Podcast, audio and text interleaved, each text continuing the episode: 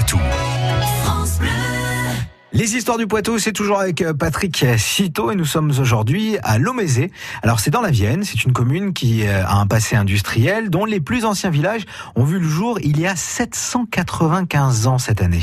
Les débuts de la commune de Lomézé remontent en effet à l'an 1223. La création de ces villages les plus anciens date de cette époque. Il s'agit de Vertou en Avelot et la touche à Milon ou Johanne de Tuche.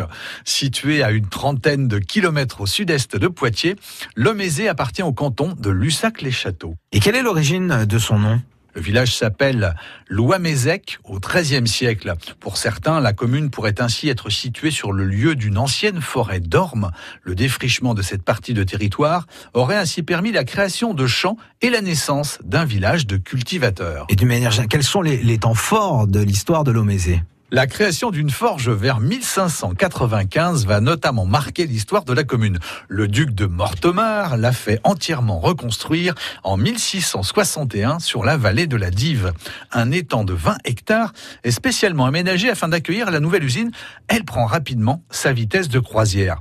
Le minerai et le charbon de bois utilisés dans la forge proviennent des nombreuses propriétés de la famille de Mortemar situées en proximité. D'accord, et comment se poursuit cette aventure industrielle? Le château de la Forge est construit à proximité de l'usine entre 1764 et 1768.